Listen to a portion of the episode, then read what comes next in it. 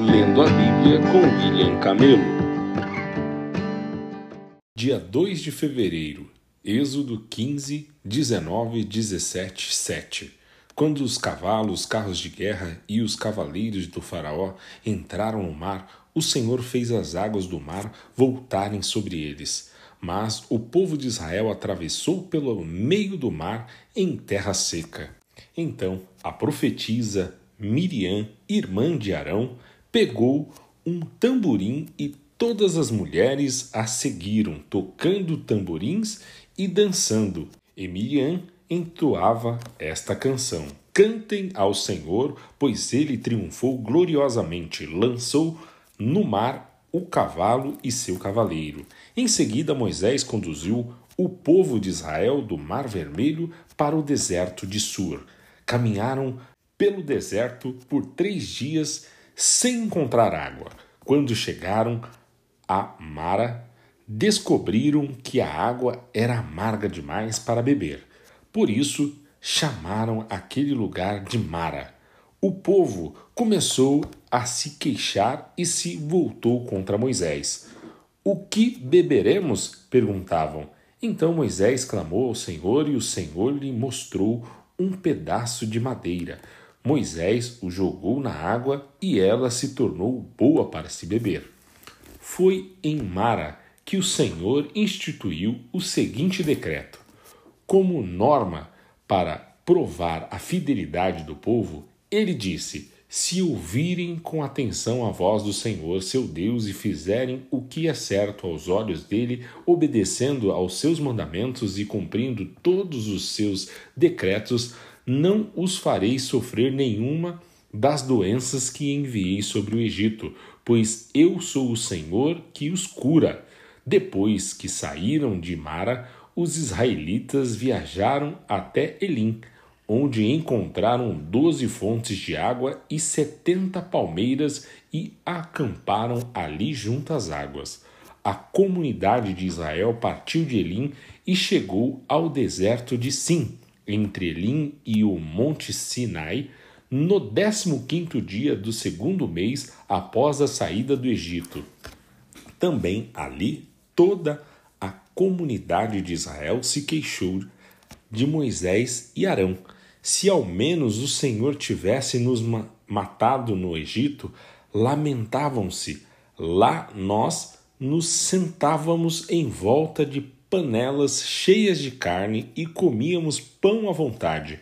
Mas agora vocês nos trouxeram a este deserto para nos matar de fome. Então o Senhor disse a Moisés: Vejam, farei chover comida do céu para vocês. Diariamente o povo sairá e recolherá a quantidade de alimento que precisar para aquele dia. Com isso eu os provarei para ver se seguirão ou não minhas instruções. No sexto dia, quando recolherem o alimento e o prepararem, haverá o dobro do normal. Assim, Moisés e Arão disseram a todos os israelitas: Ao entardecer, vocês saberão que foi o Senhor quem os tirou da terra do Egito. Pela manhã verão a glória do Senhor, pois ele ouviu suas queixas que são contra ele e não contra nós. O que fizemos para vocês se queixarem de nós? E Moisés acrescentou: O Senhor lhes dará carne para comer à tarde e os saciará com pão pela manhã, pois ouviu suas queixas contra ele. O que fizemos? Sim, suas queixas são contra o Senhor e não contra nós. Em seguida, Moisés disse a Arão: Anuncie a toda a comunidade de Israel, apresentem-se diante do Senhor, pois ele ouviu suas queixas. Enquanto Arão falava a toda a comunidade de Israel, o povo olhou em direção ao deserto e viu a glória do Senhor na nuvem. O Senhor disse a Moisés: Ouvi as queixas dos israelitas, agora diga-lhes: ao entardecer vocês terão carne para comer, e pela manhã pão à vontade. Assim saberão que eu sou o Senhor seu Deus. Ao entardecer, muitas codornas aparecerão cobrindo o acampamento. Na manhã seguinte, os arredores do acampamento estavam úmidos de orvalho. Quando o orvalho se evaporou, havia sobre o chão uma camada de flocos finos como geada. Quando os israelitas viram aquilo, perguntaram uns aos outros: O que é isso? Pois não faziam ideia do que era. Moisés lhe disse: Este é o alimento que o Senhor lhes deu para comer, e estas são as instruções do Senhor. Cada família deve recolher a quantidade necessária dois litros para cada pessoa de sua tenda. Os israelitas seguiram as instruções. Alguns recolheram mais, outros menos. Contudo, quando mediram, cada um tinha o suficiente. Não sobrou alimento para os que recolheram, mas nem faltou para os que recolheram menos cada família recolheu exatamente a quantidade necessária. Moisés lhe disse: Não guardem coisa alguma para o dia seguinte. Alguns deles, porém, não deram ouvidos e guardaram um pouco de alimento até a manhã seguinte. A essa altura, a comida estava cheia de vermes e cheirava muito mal. Moisés ficou furioso com eles. Depois disso, as famílias passaram a recolher a cada manhã a quantidade necessária de alimento. E quando o sol esquentava, os flocos que não tinham sido recolhidos derretiam e desapareciam. No sexto dia, recolheram o dobro do habitual, ou seja, 4 litros para cada pessoa. Então, todos os líderes da comunidade se dirigiram a Moisés e o informaram a esse respeito. Moisés lhe disse: Foi o que o Senhor ordenou: amanhã será um dia de descanso, o sábado consagrado para o Senhor. Portanto, assem ou cozinhem hoje a quantidade que desejarem e guardem o restante para amanhã. Eles separaram uma porção para o dia seguinte, como Moisés havia ordenado. Pela manhã, a comida restante não tinha mau cheiro nem vermes. Moisés disse: Comam o alimento hoje, pois é o sábado do Senhor. Hoje não haverá alimento no chão para recolher. Durante seis dias vocês podem recolher alimento, mas o sétimo dia é o sábado, quando não haverá alimento algum no chão. Ainda assim, algumas pessoas saíram para recolhê-lo no sétimo dia, mas não o encontraram. O Senhor disse a Moisés: Até quando este povo se recusará a obedecer às minhas ordens e instruções? Entendam que o sábado é um presente do Senhor para vocês. Por isso, no sexto dia, ele lhe dá uma porção dobrada de alimento suficiente para os dois dias. No sábado, cada um deve ficar onde está. Não saiam para recolher alimento no sétimo dia. No sétimo dia, portanto, o povo descansou. Os israelitas chamaram aquela comida de maná era branco como a semente de coentro e tinha gosto de massa folhada de mel.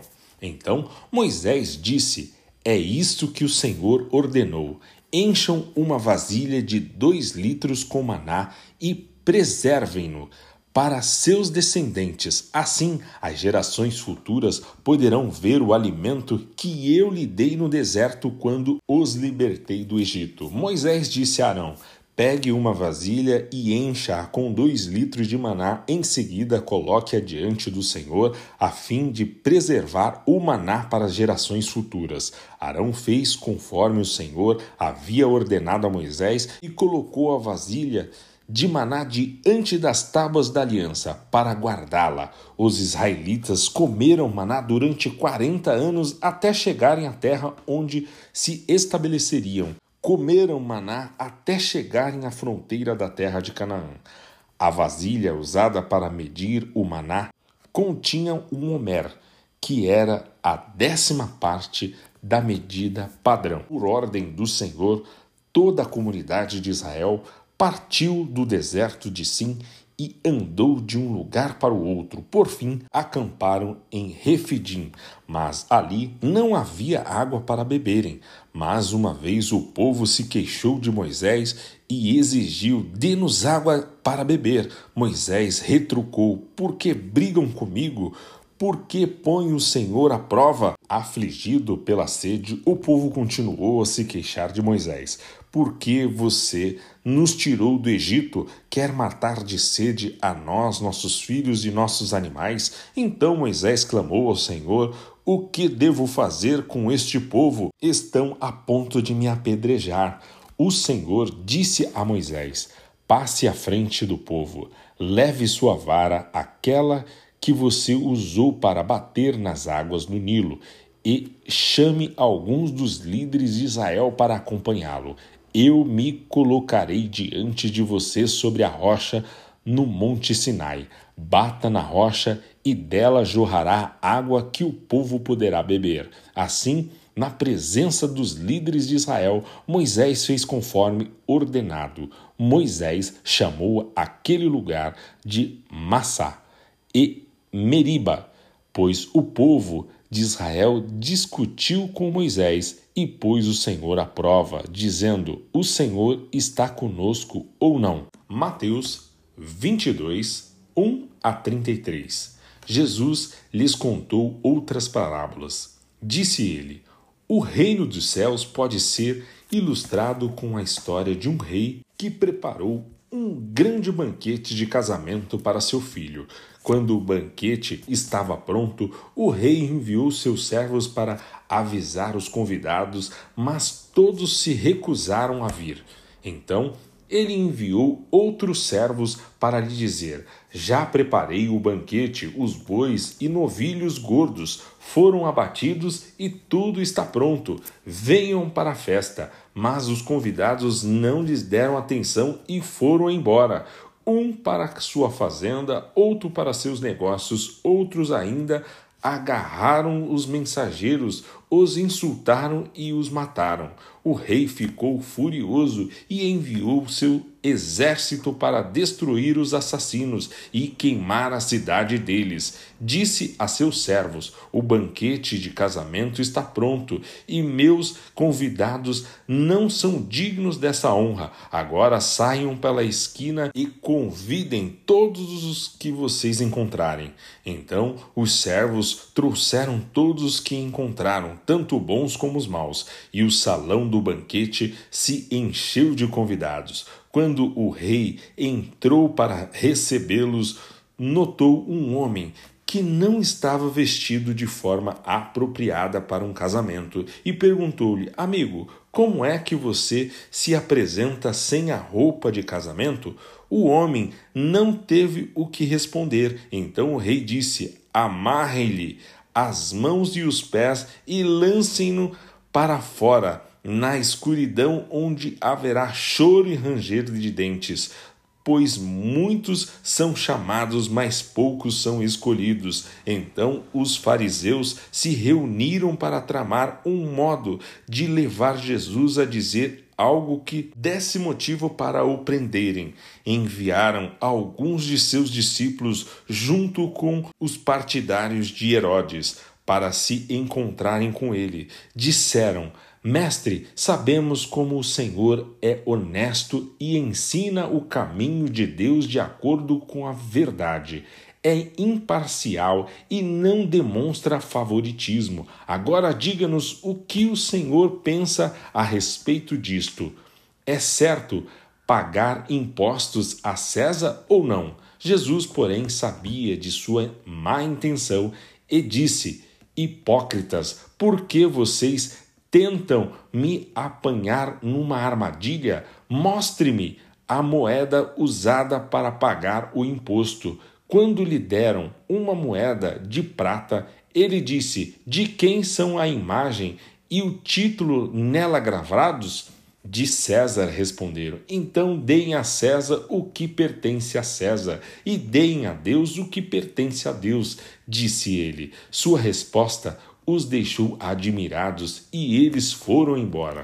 No mesmo dia vieram a Jesus alguns saduceus líderes religiosos que afirmam não haver ressurreição dos mortos e perguntaram: Mestre Moisés disse: se um homem morrer sem deixar filhos, o irmão dele deve se casar com a viúva e ter um filho que dará continuidade ao nome do irmão. Numa família havia sete irmãos.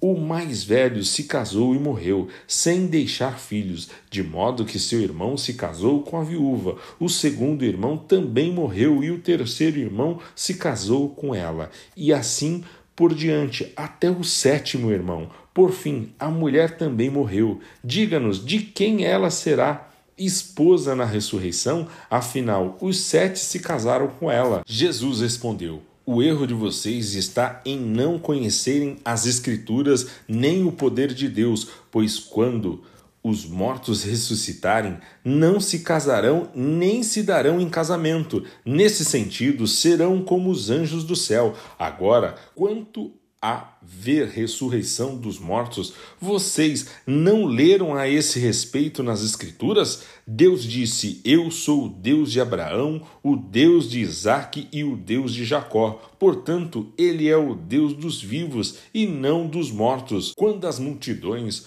o ouviram, ficaram admirados com o seu ensino. Salmos 27, 1 a 6. O Senhor é minha luz e minha salvação. Então, por que ter medo? O Senhor é a fortaleza de minha vida. Então, por que estremecer quando os maus vierem para me destruir? Quando meus inimigos e adversários me atacarem, eles tropeçarão e cairão. Ainda que um exército me cerque, meu coração não temerá. Ainda que invistam contra mim, permanecerei confiante. A única coisa que peço ao Senhor, o meu maior desejo é morar na casa do Senhor todos os dias de minha vida para contemplar a beleza do Senhor e meditar em seu templo, pois ali me abrigará em tempos de aflição e em seu santuário me encontrará em segurança numa rocha alta me colocará, então manterei a cabeça erguida, acima dos inimigos que me cercam. Em seu santuário oferecerei sacrifícios com gritos de alegria, cantarei e louvarei o Senhor com música. Provérbios 6, 20 a 26. Meu filho, obedeça aos mandamentos de seu pai e não deixe de lado as instruções de sua mãe. Guarde as palavras deles em seu coração e amarre-as em seu pescoço. Quando você andar, os conselhos de seus pais o guiarão. Quando dormir, eles o protegerão.